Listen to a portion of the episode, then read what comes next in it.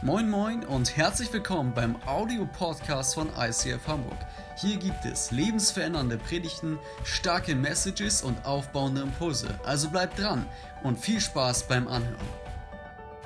Yes, herzlich willkommen auch von meiner Seite. So schön, dass du dabei bist, online oder hier im Saal. Und wir starten heute in Runde 2 einer Predigtreihe, die da heißt Kingdom Come. Wir reden über ein absolutes Herzensanliegen von Jesus selber. Wir haben letzte Woche gestartet und festgestellt, dass Jesus sein Hauptthema, über was er gesprochen hat, das Reich Gottes ist und das Reich Gottes war. Er hat darüber gepredigt, aber er hat es vor allem gelebt vor den Augen seiner zwölf Freunde, den sogenannten Jüngern. Er hat es gelebt vor den Augen von ganz vielen Menschen, die einen, einen Mensch gesehen haben namens Jesus, aber eigentlich nicht nur einen Mensch gesehen haben, sondern den Menschen Sohn, so wie die Bibel ihn nennt, nämlich Gottes Sohn. Und Jesus selber hat vor über 2000 Jahren selber gelebt als ein Mensch unter uns, damit wir das Reich Gottes, die Kultur Gottes, die Gesetzesmäßigkeiten von Gott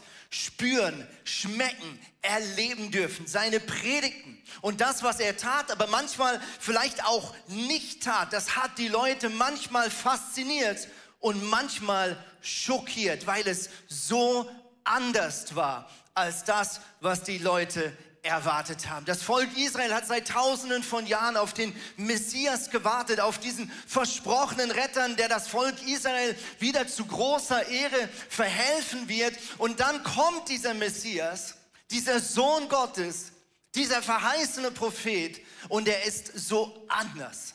Und seine Prioritäten und das, was er tut, manchmal aber auch nicht tut, hat die Leute damals schockiert. Es war ein sogenannter Kulturschock. Warum? Weil die Kultur der damaligen Welt 100% auf die Kultur Gottes traf. Und dieser Kulturschock, ich glaube, den erleben wir auch heute noch. Wenn wir wirklich die Bibel aufschlagen den Geist Gottes in unser Leben einladen und ihm Raum geben, dann prallen Welten aufeinander. Die Bibel spricht von Licht und von Finsternis. Ja, das Licht ist das, was von Gott kommt, vom Schöpfer des Universums, der pure Liebe, Agape ist und Finsternis ist das, was von seinem Gegner kommt, die Abwesenheit von genau diesem Gott. Und diese Welten sind in einem ewigen Kampf und wir sind mittendrin in diesem Kampf. Wir sind zwischen zwei Welten, der Welt Gottes, des Lichtes, aber auch der Welt des Feindes, des Teufels. Und dieser Kampf, der kämpft um dein und mein Herz. Und wir haben letzte Woche bewusst mit einem Gebet gestartet, in dem es wortwörtlich heißt, dein Reich komme. Das hat Jesus seinen Jüngern und damals auch dir und mir vorgebetet. Und das machen wir auch heute. Wir stehen miteinander auf, egal ob online oder hier im Saal. Und wir beten jetzt das Vater unser als ein Herzensschrei, dass wir sagen, Gott, wir möchten, dass dein Reich jetzt in unserem Herzen und im Raum dieser Kirche mehr Platz einnimmt. Seid ihr ready? Olli, nimm uns mit. Vater unser im Himmel, geheiligt werde dein Name dein Reich komme, dein Wille geschehe, wie im Himmel, so auf Erden. Unser tägliches Brot gib uns heute und vergib uns unsere Schuld, wie auch wir vergeben unseren Schuldigern. Und führe uns nicht in Versuchung, sondern erlöse uns von dem Bösen. Denn dein ist das Reich und die Kraft und die Herrlichkeit in Ewigkeit. Amen. Amen. Lass uns kurz Moment stehen bleiben. Vater unser im Himmel, Hoppla. geheiligt werde dein Name. Schön, dein Olli. Reich komme. Olli ist top motiviert. Lass uns einen kurzen Moment stehen bleiben. Wir werden später nochmal still, aber ich möchte, dass wir jetzt einmal still vor Gott werden. Und dass du jetzt spätestens eine Entscheidung triffst, dass du möchtest, dass der Geist Gottes heute Morgen zu dir sprechen darf und dass er dich verändern darf.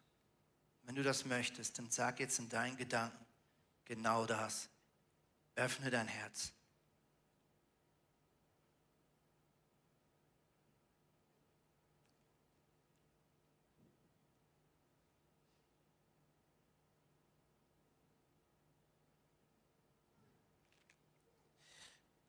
Amen.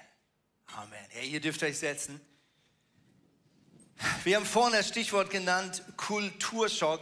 Und wir haben letzte Woche schon ein bisschen darüber geredet, ja, dass wir ja alle unterschiedliche Nationen sind, äh, unterschiedliche Gebiete auch innerhalb eines Landes. Und wir alle wissen, jedes Gebiet und jedes Land hat so seine eigene Kultur. Und ein Vers, den ich glaube ich letzte Woche in einer der zwei Celebrations vergessen habe vorzulesen, mit dem starten wir jetzt in diese Predigt. Und diesen Vers, der lohnt sich auswendig zu lernen. Warum? Weil du in Momenten, wo es dir vielleicht nicht gut geht, du genau mit diesem Vers von jetzt auf gleich etwas verändern kannst. Lass uns mal lesen, Kolosser 1, Vers 13, da heißt es folgendes. Er, also Gott, hat uns gerettet. Halleluja. Er hat uns gerettet aus der Macht der Finsternis und versetzt in das Reich des Sohnes seiner Liebe. Okay, lass uns das nochmal lesen. Gott hat uns gerettet. Woraus hat er uns gerettet? Aus der Macht der Finsternis. Und er hat uns versetzt in das Reich des Sohnes seiner Liebe. Wir haben letzte Woche schon ein bisschen darüber gesprochen, dass möglicherweise wir kirchengeschichtlich solche Verse ein bisschen einseitig interpretiert haben. Im Sinne von, dass eines Tages, wenn unser Leib hier aufhört zu funktionieren, einer Klammern, wenn wir sterben, dass wir dann ultimativ, final, für immer in das Reich Gottes versetzt werden. Also die Bibel lehrt uns, dass ein ewiges Leben auf uns wartet. Ja, das ist richtig und wichtig. Aber ich bin überzeugt, dass damit nicht nur ein, etwas im Jenseits gemeint ist, sondern etwas, was jetzt schon gilt. Hier steht, wir sind versetzt in das Reich des Sohnes seiner Liebe. Und wenn wir über Kingdom Come reden die nächsten Wochen, dann beschäftigen wir uns mit der Frage, wie können wir im Reich Gottes leben? Egal, was gerade um uns oder in uns gerade geschieht. Wie können wir im Reich von Gott leben, also in, in einer Dimension, in der wir von Gott umgeben, geliebt, versorgt, getragen, befürsorgt sind, egal was außenrum gerade passiert. Und tragischerweise verlernen wir Menschen oft genau das, wenn es uns gut geht. Und wir lernen es bitter aber wahr wieder, wenn es uns nicht mehr so gut geht. Die absoluten Experten in dieser Übung sind die sogenannten Märtyrer. Menschen, die verfolgt werden für ihren Glauben. Menschen, die im Gefängnis sitzen, weil sie Jesus nachfolgen. Ihr Zeugnis ruft uns zu, Du kannst Schmerz ertragen, Ungerechtigkeit ertragen, Krankheit ertragen und doch innerlich in einem Zustand sein, in dem du sagst, it is well with my soul. Es ist okay in meiner Seele. Jesus mit seinen ganzen Qualitätseigenschaften erfüllt mich von innen nach außen, so dass ich zufrieden bin, ruhig bin dankbar bin und sogar vergeben kann den Menschen, die mir gerade Unrecht tun. Und ich glaube, dass Gott uns einlädt, etwas zu lernen. Nämlich in den Herausforderungen des Alltags, in dem Moment, wo Sorgen kommen, in dem Moment, wo Ängste kommen, eine Entscheidung zu treffen, von jetzt auf gleich in das Reich Gottes zu wechseln. Ja, ich habe das letzte Woche schon erzählt, ich bin ja von der Staatsbürgerschaft her ein Schweizer, ich bin in Deutschland geboren, das heißt, wahrscheinlich wäre es reine Formsache, auch den deutschen Pass noch zu beantragen, aber das bedeutet ja äh, Formulare ausfüllen und ich bin sehr faul, was solche Dinge anbelangt. Also habe ich aktuell nur den Schweizer Pass und im Sommer haben wir herausgefunden, dass unsere Aufenthaltsgenehmigung bald abläuft hier in Deutschland. Warum? Weil der Reisepass meiner Kinder abläuft und wenn der nicht mehr gültig ist, läuft auch die Aufenthaltsgenehmigung ab. Wussten wir nicht, also mussten wir relativ kurzfristig nach Berlin. Berlin, wir fahren nach Berlin. Und äh, ich bin dort zur schweizerischen Botschaft gefahren mit meinen zwei Kindern. Ähm, mit dem ICE morgens früh los. Äh, klassisch äh, hatte natürlich der Zug Verspätung. Wir kamen an mitten in Berlin und ich weiß nicht, der, wahrscheinlich wissen die meisten nicht, wo jetzt die Botschaft der Schweiz ist, verständlicherweise. Aber um es kurz zu machen, hier ist das Kanzleramt, hier ist der Bundestag und genau dazwischen ist so ein kleiner quadratischer, korrekter Kubus und das ist die schweizerische Botschaft. Also mitten im absoluten Zentrum Deutschlands steht so ein Schweizer Kubus. Ja, und wir kamen da an und die Klischees könnten könnten nicht klischeemäßiger sein. Das erste, was vor dem Gebäude stand, war ein großer Mülleimer. Das ist schon urschweizerisch. Warum? Weil äh, wenn du in der Schweiz bist, dann weißt du das, du kannst dich überall, wo du bist, umblicken. Du wirst in drei Metern einen Mülleimer finden, weil die Schweiz liebt Ordnung. Ja? Also war auch da vor der schweizerischen Botschaft ein großer Mülleimer. Ja? Nach dem Motto, hier ist ein Ort der Ordnung. Ja? Musste ich schon mal schmunzeln. Und dann kamen wir da an, ja, todmüde, ein bisschen fertig, weil wir hatten echt Stress. Und es war exakt 10 Uhr exakt 10 Uhr, da ging die Tür auf und ein Sicherheitsbeamter sagte wortwörtlich zu mir und meinen völlig verschlafenen Kindern, herzlich willkommen in der schweizerischen Botschaft. Ja? Und es war einfach so lustig, weil du bist in Berlin, du guckst aufs Kanzleramt und den Bundestag und die Kuppel und all das und plötzlich bist du trotzdem in einem anderen Land.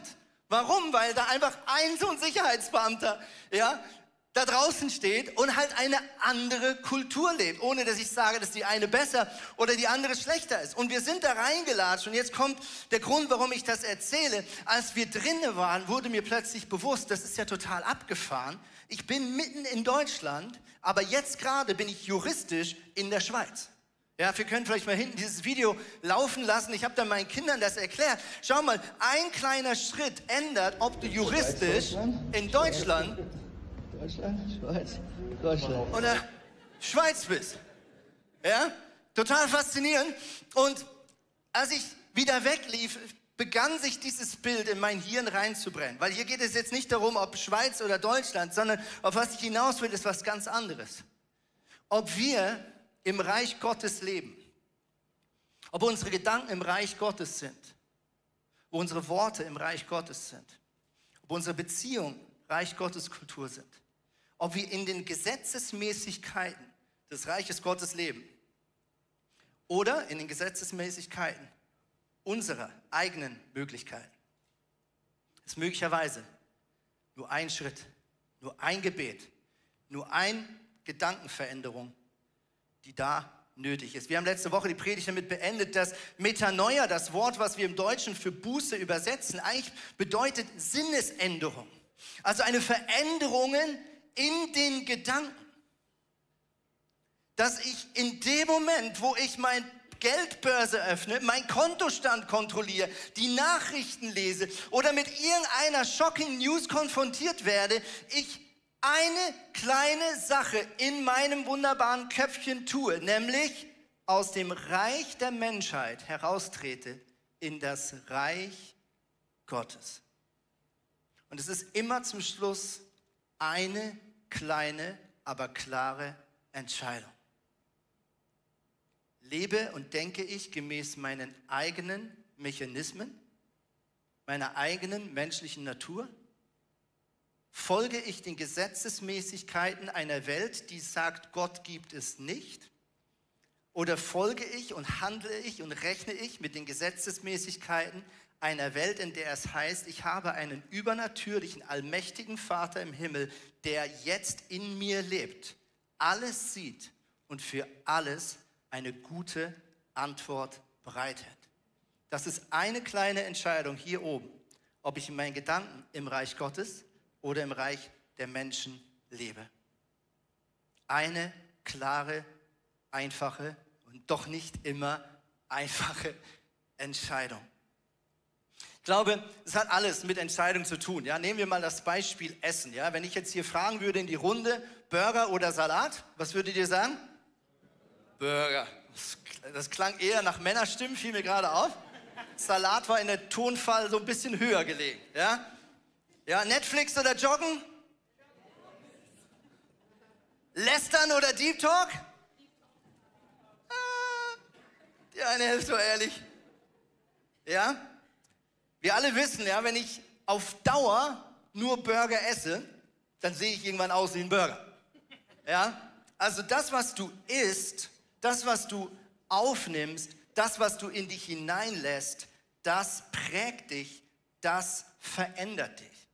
Ja, wir alle wissen, äh, die einen vielleicht mehr oder weniger, ähm, wir Menschen werden geprägt von anderen Menschen, oder? Je nachdem, welche Freunde du um dich herum sammelst, diese Menschen werden dich prägen. Ich selber zum Beispiel, ich bin ein ganz schreckliches Chamäleon. Ich habe eine ganz schlimme Eigenschaft. Wenn ich mit Menschen zusammen bin, auf längere Sicht, die ein starkes Charisma haben, dann fange ich an zu lachen wie die. Und das ist total peinlich. Das ist mir schon ganz oft passiert, wenn ich irgendjemanden kennenlerne und ich bin ein paar Tage mit der Person zusammen, dann lache ich plötzlich spontan wie die Person. Und das ist dann mega peinlich. Ich denke, nein, ey, was, das, ist ja, das ist ja schlimm. Ja, wie, wie, doll bin ich denn von anderen geprägt?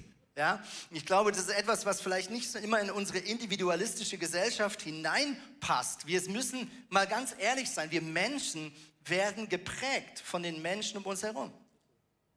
Wir sind deutlich abhängiger von anderen Menschen. Gott hat uns eher als Herdenmenschen geschaffen, als als Individualisten. Unsere Gesellschaft würde uns das gerne einreden, aber ganz ehrlich, so einfach ist es nicht. So einfach ist es nicht. Das, was du isst, auch geistlich, das prägt dich. Damit möchte ich hier auf diese zwei Bäume eingehen, die du wahrscheinlich schon unterdessen hinter mir äh, gesehen hast. Der eine oder andere kennt vielleicht diesen Anfang der Bibel. Da wird beschrieben, dass Gott den Menschen Adam und Eva ursprünglich in eine vollkommene, gute Welt hineingestellt hat. Eine Welt, die geschützt war vom Bösen. Und in dieser ersten Welt, das kannst du nachlesen in den ersten Zeilen der Bibel, da stehen zwei Bäume. Da steht ein Baum des Lebens und da wird gesprochen von einem Baum der Erkenntnis von Gut und Böse. Vielleicht können wir das einmal kurz lesen. 1. Mose 2. Und der Herr Gott gebot dem Menschen und sprach, von jedem Baum des Gartens darfst du essen, aber vom Baum der Erkenntnis des Guten und Bösen, davon darfst du nicht essen, denn an dem Tag, da du davon isst, musst du sterben. Also, hier ist ein Baum des Lebens und es ist ein Baum der Erkenntnis von Gut und Böse. Und Gott sagt, nur von diesem einen Baum, liebe Eva und lieber Adam, sollt ihr nicht essen, sonst müsst ihr sterben. Die Info war eigentlich relativ aufgeräumt klar. Und jetzt lesen wir weiter. Der Teufel in Form einer Schlange tritt in Erscheinung. Er versucht erst Eva. Eva äh, holt sich den Adam dazu. Zum Schluss machen beide das Gleiche. Nämlich, sie nehmen hier so eine leckere Frucht und sie essen beide von dieser Frucht. Und was passiert in dem Moment? In dem Moment heißt es, sie schauen sich an und sie realisierten plötzlich, dass sie nackt sind. Das nächste, was Adam und Eva tun, ist, sie verstecken sich hinter einem Baum. Das hatten sie davor gar nicht nötig. Sie hatten gar nicht die Idee, sich verstecken zu müssen vor Gott, der mit ihnen in diesem Garten gelebt hat. Gottes Gegenwart war allgegenwärtig. Gott war um sie herum. Gott war omnipräsent, hörbar, anfassbar, sehbar. Aber plötzlich verstecken sie sich. Sie sind nackt, sie schämen sich, sie verstecken sich. Jetzt bin ich eigentlich gerade am falschen Baum gewesen. Ich hätte das Ganze eigentlich hier drüben machen müssen. Vielleicht kann man den Baum der Erkenntnis folgendermaßen zusammenfassen. Es ist der Baum oder der Ort, an dem Gott nicht mehr da ist. Es ist der Ort, wo der Mensch alleine ist, auf sich gestellt, limitiert auf seine Möglichkeiten. Dieser Baum ist die Möglichkeit, eine Entscheidung zu treffen, die Adam und Eva leider für uns mitentschieden haben. Nämlich, lass uns es mal ohne Gott versuchen. Es war dieser eine Moment, wo du sagst, ich trete heraus aus dieser hundertprozentigen Abhängigkeit Gottes. Ich möchte nicht länger wie ein Baby sein. Ein Baby macht sich 0,0 Gedanken, dass es eigentlich die ganze Zeit abhängig ist von den Eltern. Kein Baby macht sich Stress und denkt, oh, das ist echt nicht gut, dass die Mama schon wieder für mich kochen muss und der Papa zur Arbeit und so weiter. Oder andersrum, sorry, wenn ich hier Klischees bedient habe. Oder die Mama arbeiten geht und der Papa zu Hause kocht. So, korrigiert. Ihr wisst, was ich meine. Kein Baby stresst sowas. Kein Baby. Kein Baby sagt, oh, das ja echt ein schlechtes Gewissen. Wie teuer war das eigentlich hier, dieses Milchpulver heute? Kann ich mich beteiligen an den Heizkosten? Nein. Ein Baby stört das nicht. Ein Baby lebt in dieser Abhängigkeit in dieser Dauerversorgung, in diesem Schutz der Eltern. Und es hat absolut kein Problem damit. Es kommt noch nicht mal auf die Idee, dass es anders sein könnte. Aber der Baum der Erkenntnis ist der Moment, wo der Mensch sagt, ich möchte es alleine probieren. Und es ist der Moment, der eine tragische Konsequenz hat. Eine tragische Konsequenz. Jetzt ist die Frage, wie kannst du wissen, an welchem der zwei Bäume du gerade verweilst? Denn ich wage heute Morgen mal ganz einfach zu behaupten, diese zwei Bäume, die gibt es immer noch. Und diese zwei Bäume, die stehen wie zwei verschiedene Möglichkeiten permanent vor uns. Der eine Baum steht dafür, dass ich sage, Gott, ich brauche dich, ich will dich, ich suche dich, ich frage dich. Der andere Baum steht für, ich bin allein, ich bin verlassen, ich muss das selber schaffen, ich will das selber können, ich will es beweisen. Der eine Baum steht für Leben, der andere Baum steht für das Gegenteil. Wenn wir zurück aufs Essen gehen, woher weiß ich, ob etwas gut ist für mich? Woran erkenne ich, ob eine Frucht gut schmeckt oder nicht? Ganz einfach. Ich sehe es, wenn ich hineinschaue. Und spätestens, wenn ich da reinbeiße und diese Frucht ist faul, dann schmecke ich das. Dann schmeckt das nicht nach Leben. Und vielleicht ist die einfachste Frage heute Morgen, ob du gerade bei welchem Baum du bist, ist die Frage, nach was schmeckt dein Leben gerade? Nach was schmeckt dein Leben gerade? Nach was schmecken deine Gedanken gerade? Nach was schmeckt dein Gespräch gerade, das du führst? Nach was schmeckt das?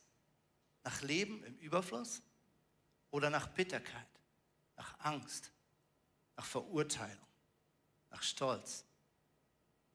Tom wird uns jetzt mitnehmen, was das ganz praktisch bedeuten kann. Tom, gebt ihm einen Applaus. Komm on.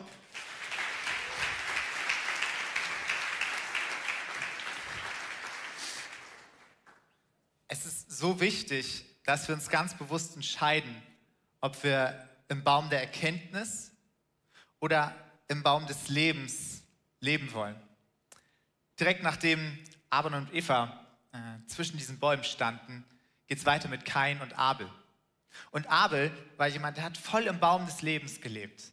Er hat den ersten zehnten Teil seiner Ernte geopfert, um einfach Gott zu preisen, um Hingabe an Gott zu zeigen. Und Gott hat das Opfer wohlgefällig angenommen. Kein war am Baum der Erkenntnis. Kein hat auf Abel geschaut und hat geschaut, wie Abels Opfer angenommen wird.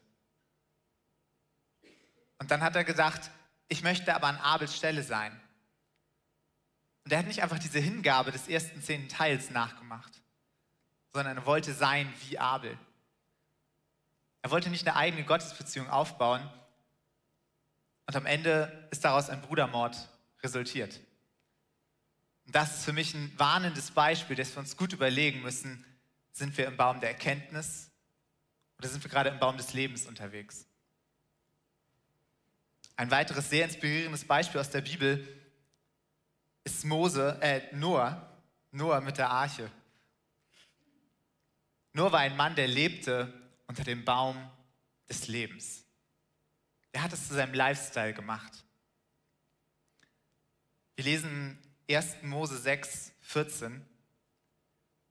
Da heißt es, da spricht Gott zu Noah, bau ein Schiff aus harzhaltigem Holz und dichte es innen und außen mit Teer ab. Müssen wir erstmal wissen, Noah lebte eher in einer wüstenartigen Region. Da gab es kein Wasser. Der hatte nicht so wie wir die Elbe direkt in der Stadt. Der hatte keine Nordsee vor der Haustür. Und wir Nordlichter wissen, Schiffe baut man am Wasser. Deswegen können die das im Süden auch alle nicht. Schiffe baut man da, wo man Wasser hat. Und für Noah war es erstmal total komisch, ein Riesenschiff zu bauen. Das hatte Ausmaße äh, von heutigen Kreuzfahrtschiffen, von kleineren Kreuzfahrtschiffen, aber es war wirklich ein großes Schiff. Und wenn Baum, äh, wenn Noah im Baum der Erkenntnis gelebt hätte, dann hätte er sagen können, Moment mal, ich habe gar kein Wasser für das Schiff, ich habe vielleicht gar nicht das Geld, nicht die Zeit, ich habe auch noch nie ein Schiff gebaut. Warum soll ich ein Schiff bauen? Was soll ich damit überhaupt? Gott hat ja auch keine Begründung dazu gegeben. Er hat nur gesagt, baue ein Schiff. Und zwar ein wirklich großes Schiff. Und dieses Wort, das da verwendet wird für Holz, das heißt, aus harzhaltigem Holz sollte er es bauen. Das ist genau dasselbe Wort im Hebräischen Etz, was für Baum der Erkenntnis und Baum des Lebens in, der, in dem Bibelvers steht, den Andi schon zitiert hatte. Das heißt, Noah musste sich entscheiden, wählt er den Baum der Erkenntnis oder den Baum des Lebens. Wir lesen dann wenig später im 1. Mose 6, 22, da heißt es, Noah führte alles genau so aus, wie Gott es ihm befohlen hat. Wann hast du das letzte Mal alles, alles genau so ausgeführt, wie Gott es dir gesagt hat? Wann hast du vielleicht mal das letzte Mal einen finanziellen Schritt gegangen oder bist auf jemanden zugegangen, weil Gott es dir gesagt hat? Dann hast du eine Entscheidung getroffen, wo du Zweifel hattest. Weil wenn wir am Baum der Erkenntnis stehen, haben wir Zweifel. Das ist auch in Ordnung. Aber wann hast du dich das letzte Mal bewusst dazu entschieden, nicht nach dem Baum der Erkenntnis, sondern nach dem Baum des Lebens zu handeln? Nur hatte dann die Arche gebaut und hat da viele Jahrzehnte dran gearbeitet. Und dann hat Gott ganz viele Tiere in die Arche geführt. Noahs Familie war auch auf der Arche. Und dann kam eine große Sintflut und nur alle Tiere und Noahs Familie auf der Arche haben überlebt. Und für 40 Tage waren sie auf dieser Arche und das war so wirklich ihr Safe Space. Die gesamte Erde war überflutet. Und dann lesen wir, nachdem das Wasser sich zurückgezogen hatte, dass Noah etwas sehr Beeindruckendes macht. Dort heißt es im 1. Mose 8,20.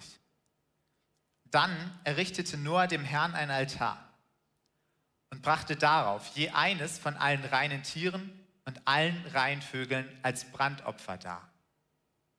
Erstmal liebe ich diese Haltung von Noah, gerade durch so eine Flutkatastrophe durchgegangen zu sein und erstmal ein Brandopfer als Hingabe an Gott zu geben. Und dann, wenn wir uns mal kurz in die Situation reinversetzen, die gesamte Erde war überflutet, es gab kein trockenes Holz. Aber Noah hatte noch Holz. Noah hatte noch seine Arche. Noah hatte sein Lebenswerk, an dem er Jahrzehnte gebaut hat, all seine Ressourcen rein investiert hat. Noah hatte seine Sicherheit, die Arche, die ihn beschützt hat vor der Flut. Sehr wahrscheinlich hat er seine Arche genommen um Brandopfer zu bringen, weil er brauchte viel Holz für die Brandopfer. Er hätte wieder zum Baum der Erkenntnis gehen können und sagen, nein, die Arche, das ist ja mein Lebenswerk und meine Sicherheit, vielleicht kommt ja noch eine Flut.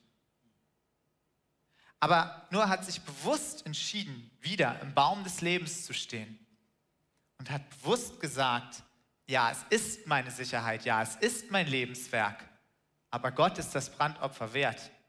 Ich will darauf vertrauen, dass Gott es gut meint.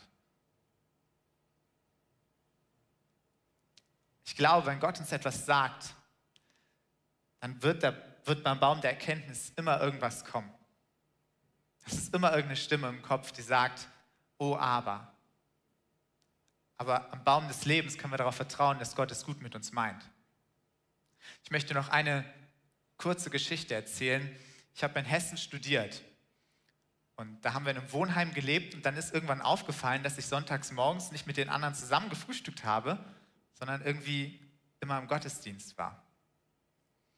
Und das ging dann eigentlich auch erstmal eine Zeit lang gut. Ich habe allen erklärt, die gefragt haben.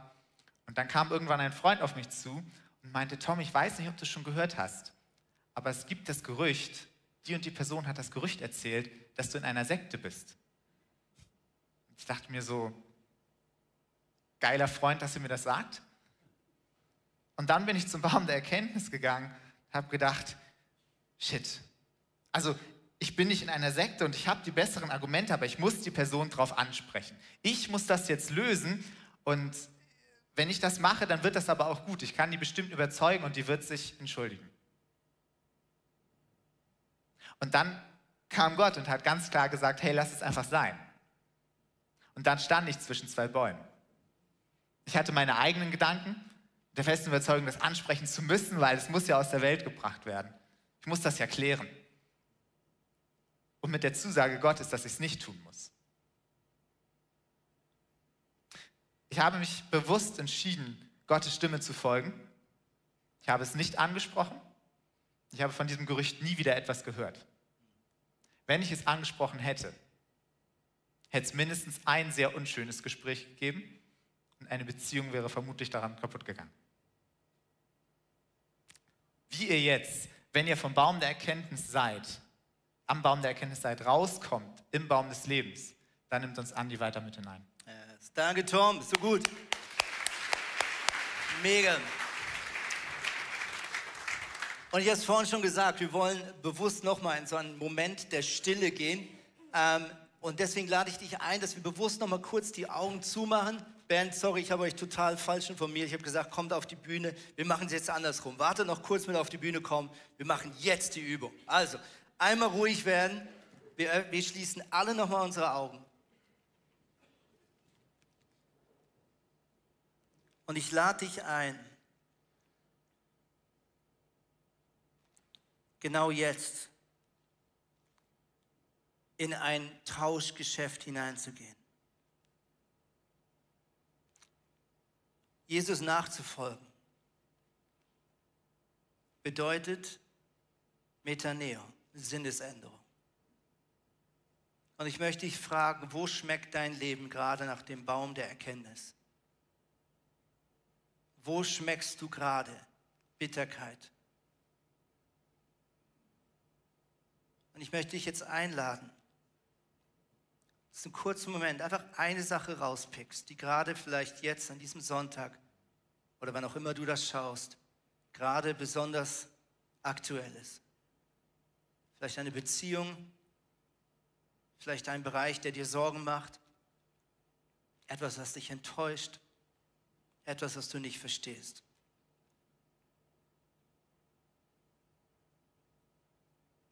Ich möchte dich jetzt einladen, dass du Jesus, dem Baum des Lebens, jetzt bittest, dass er dir etwas gibt. Vielleicht gibt er dir ein Wort, vielleicht ein Vers, vielleicht ein Gedanken, vielleicht ein Bild, vielleicht ein körperliches Gefühl. Aber ich bitte dich jetzt, Jesus, dass du jeder Person begegnest wir kommen jetzt zu dir, Baum des Lebens, und wir bitten jetzt um deine Früchte. Im Namen von Jesus.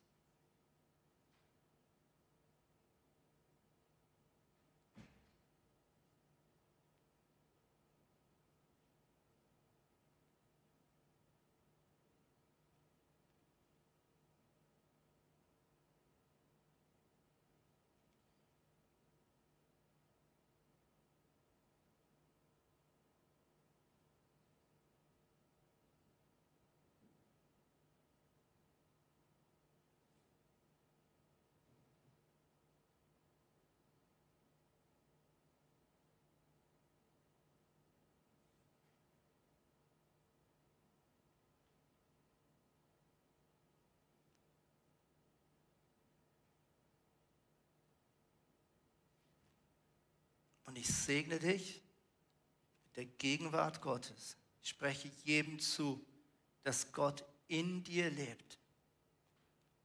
Und dass er sagt, rufe mich an in der Not, ich will dich erquicken. Rufe mich an in der Not. Da, wo es bitter schmeckt, da rufe mich an in deinen Gedanken ich werde zu Hilfe eilen, weil ich dich liebe, weil ich für dich bin, weil ich großzügig bin und weil ich mein Wort halte, das ich dieser Menschheit gegeben habe. Amen. Amen. Die Band darf jetzt dazukommen und wir schauen zum Schluss zwei einfache Verse an. Den anderen haben wir letzte Woche schon einmal angeschaut. Der steht in Jeremia 17 und ich möchte da gerne noch mal reinschauen. Hier heißt es, so spricht der Herr, verflucht ist der Mann, der auf Menschen vertraut und Fleisch zu seinem Arm macht und dessen Herz von Herrn weicht. Was passiert mit, einer Menschen, mit einem Mensch, wenn er sich auf sich selbst und auf seine Möglichkeiten verlässt und nicht mit Gott rechnet in seinen Gedanken und in seinem Handeln? Nächste Folie. Er wird sein wie ein kahler Strauch in der Steppe und nicht sehen, dass Gutes kommt. Das heißt, unsere Wahrnehmung ist dann eben auf menschliche Möglichkeiten, aber auch menschliche Unmöglichkeiten limitiert. Wir sehen schlichtweg die Möglichkeiten Gottes nicht mehr. Und an dürren Städten in der Wüste wird er wohnen, in einem salzigen Land, wo sonst niemand wohnt. Nächste Folie. Gesegnet aber ist der Mann, der auf den Herrn vertraut und dessen Vertrauen der Herr ist.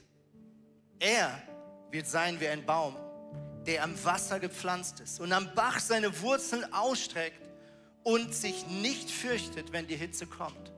Sein Laub bleibt grün. Im Jahr der Dürre ist er unbekümmert und er hört nicht auf, Frucht zu tragen. Und ich glaube, was für mich gerade selber die absolute Übung ist, wenn wir in dieser Predigtreihe uns bewegen, ist, diese Verse auf einen ganz kleinen Moment runterzubrechen. Weil oft, wenn ich sowas lese und ich denke vielleicht, ja, mein Leben fühlt sich gerade an wie ein kahler Strauch, es fühlt sich gerade an wie Wüste, dass ich denke, ja, wahrscheinlich braucht jetzt ganz, ganz lange Verhaltensveränderung und Optimierung meinerseits. Und ich muss jetzt ganz viel in der Bibel lesen und ich muss die nächsten Wochen alles richtig machen. Und ja, wenn ich das jetzt monatelang so durchziehe, dann irgendwann kommen vielleicht die ersten kleinen Knospen wieder raus. Und ich muss euch ehrlich sagen, wenn mich etwas selber gerade in dieser Serie fasziniert, ist es dieser Gedanke, diese innere Frage, kann es sein, dass das vielleicht der kahle Strauch und der grüne Baum möglicherweise nur ein einfaches Gebet voneinander entfernt ist. Metaneo, Sinnesänderung. Stopp. Was läuft hier gerade in meinen Gedanken? Warum verurteile ich gerade jemanden? Warum rede ich gerade schlecht über jemanden? Warum mache ich mir gerade so? Moment, was läuft hier? Ein Schritt zwischen meinem Reich und dem Reich Gottes. Kann es sein, dass zwischen diesen zwei Sträuchen, zwischen diesen zwei Bäumen eine kleine Sinnesänderung ist in deinen Gedanken? Ich möchte schließen mit einer Zusage, die Jesus gegeben hat in Johannes 14, Vers 6, ganz berühmte Verse. Da sagt Jesus, ich bin der Weg und die Wahrheit und das Leben. Niemand kommt zum Vater als nur durch mich. Wer erlaubt uns, ins Reich Gottes einzutreten, in unseren Gedanken? Jesus Christus. Und warum erlaubt er uns das? Weil er die Eintrittskarte bezahlt hat. Der Sohn Gottes ging ans Kreuz, um für dich und mich zu sterben um die Konsequenzen dieser fatalen Entscheidung von dem Beginn der Schöpfung auf sich zu nehmen. Er hing an einem Baum aus Holz, an einem Kreuz aus Holz. Deswegen werden wir jetzt gleich miteinander das Abendmahl einnehmen als ganze Kirche. Weil Jesus, Jesus Christus, hat den höchsten Preis bezahlt, der überhaupt bezahlbar ist. dir die Tür zu öffnen, dass du wieder am Baum des Lebens verweilen kannst. Jesus selbst hat alles auf sich genommen. Auf sich genommen. Alle Scham, alle Wut, jeden Fluch. Und er schrie zu seinem Vater, warum hast du mich verlassen? Das heißt, Jesus selbst hat diesen Moment durchlebt, getrennt zu sein von seinem eigenen Vater. Vater, Vater, warum hast du mich verlassen? Und Jesus hat diese Trennung auf sich genommen, damit du und ich nicht eine Sekunde länger getrennt leben müssen von dem wunderbaren, liebevollen Vater. Und deswegen ist es so bescheuert, wenn wir unser Zelt aufschlagen am Baum der Erkenntnis und so weiterleben, wie wenn dieser Baum des Lebens nicht in unserem Leben stehen würde. Und ich rede 100% zu mir, liebe Freunde, nicht zu euch. Weil die letzten Wochen ich so oft in diesem scheiß falschen Zelt der Erkenntnis zu Hause bleibe. Auf meine Möglichkeiten, auf meine Probleme reduziert, anstatt an dieser Quelle des Lebens zu sein. In dieser Sohnschaft, in dieser Dimension, in der ich von ganzem Herzen sagen kann, ich bin im Haus des Herrn, egal wo ich gerade bin. Ich bin in seinem Land und ich bin in seinem Reich. Und es gelten seine Gesetzesmäßigkeiten und es gelten seine Spielregeln und es gilt seine Kultur und es gelten seine Prioritäten und es gelten seine Rechte. Ich bin ein Erbe des Höchsten. Gottes Liebe, Gottes Fürsorge, Gottes Geduld steht mir zu. Diese Früchte darf ich essen. Ich muss sie mir nicht verdienen. Ich kann sie mir nicht verdienen, aber ich lebe in diesem neuen Reich im Überfluss von Barmherzigkeit und Sanftmut und Weisheit und Frieden. Und jede Sekunde, egal was außen um mich herum geht, bleibe ich an diesem Baum des Lebens und esse von Jesus selber. Amen.